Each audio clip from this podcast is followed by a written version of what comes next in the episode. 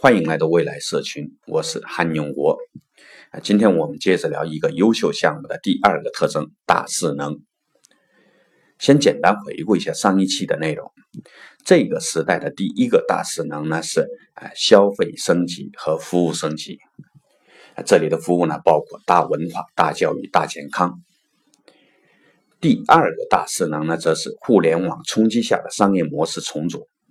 不管是我们日常生活当中的痛点也好，啊，各行各业产业链的痛点也好，啊，只要有痛点都可以进行商业重组。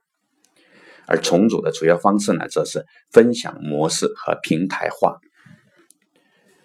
那我们今天接着看第三个大势能，用颠覆性科技来创造全新的需求。先看生物科技。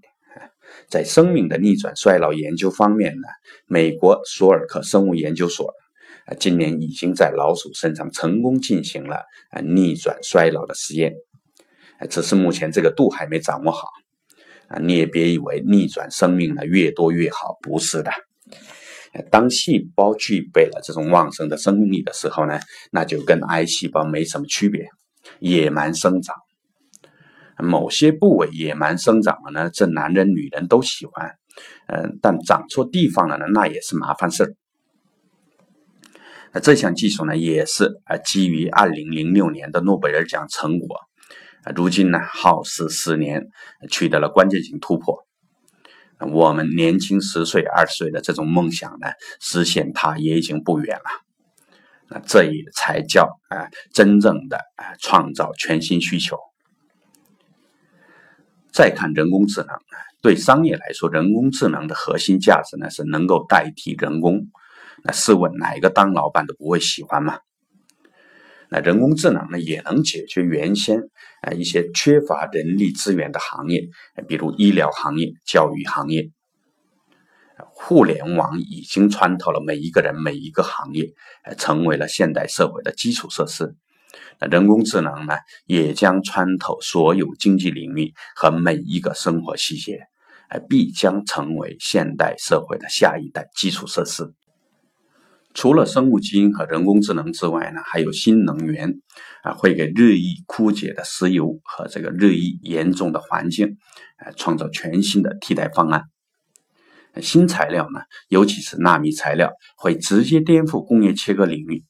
呃，汽车呃以后可能不会那么重了，那家里呢也能摆上永远不会陈旧的家具了。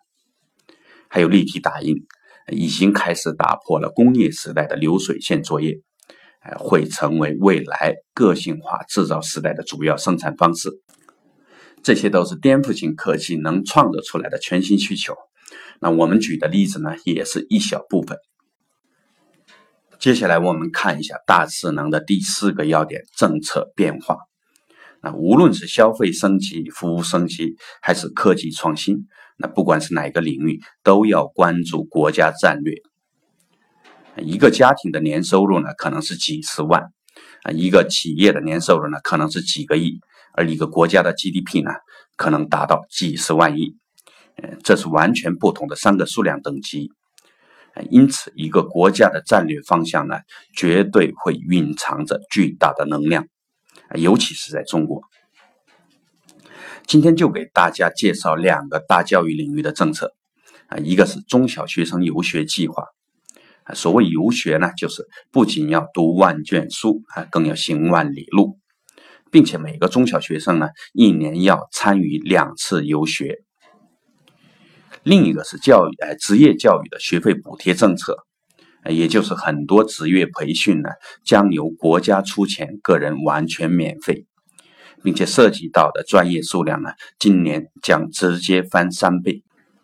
说到这些国家政策呢，以往受惠的更多的是国企和龙头大企业，呃，但这些政府的政策逐步转向惠民政策和中小企业政策。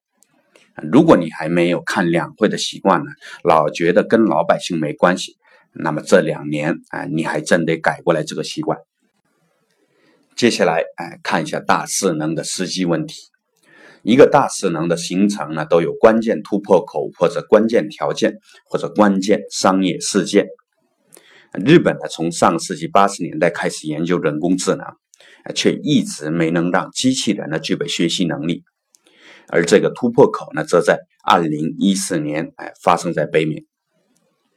基因科学呢，第一次解析完人类的基因，花了整整十年时间，哎，直到一九九九年年底才完成。生物基因呢，也是从那时候起，哎，才成了名副其实的未来产业。这些都叫关键突破口。那再看啊，类似滴滴打车的项目呢，二零零八年就已经出现了。但那时候的 iPhone 四呢刚问世，智能手机还没普及啊，这叫关键条件未具备。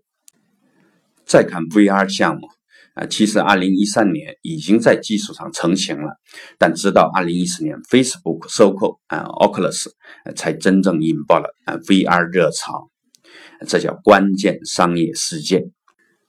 所以说，一个项目呢，如果介入的过早，就会死在抢滩作战当中；如果介入的太晚了呢，就会没有建功立业的机会。即便是精子和卵子的结合，大部分的人呢都以为第一个精子是赢家，其实都错了。第一个跑过去的呢，给卵子报完信之后就死掉，那第二个精子才是赢家，那其他的都没机会。这跟互联网时代的创业者呢何其相似！呃，创业者都如同这个精子，竞争惨烈；资本呢，则如同这个卵子，只要不是宫外孕啊，说的是那些不讲规矩的资本啊，都是好资本。今天刚好也是妇女节啊，在这里给天下所有女人一个节日的祝福。那这个呃，男人到了四十呢，只要是女人，眼里都是好女人。好，我们今天就聊到这里。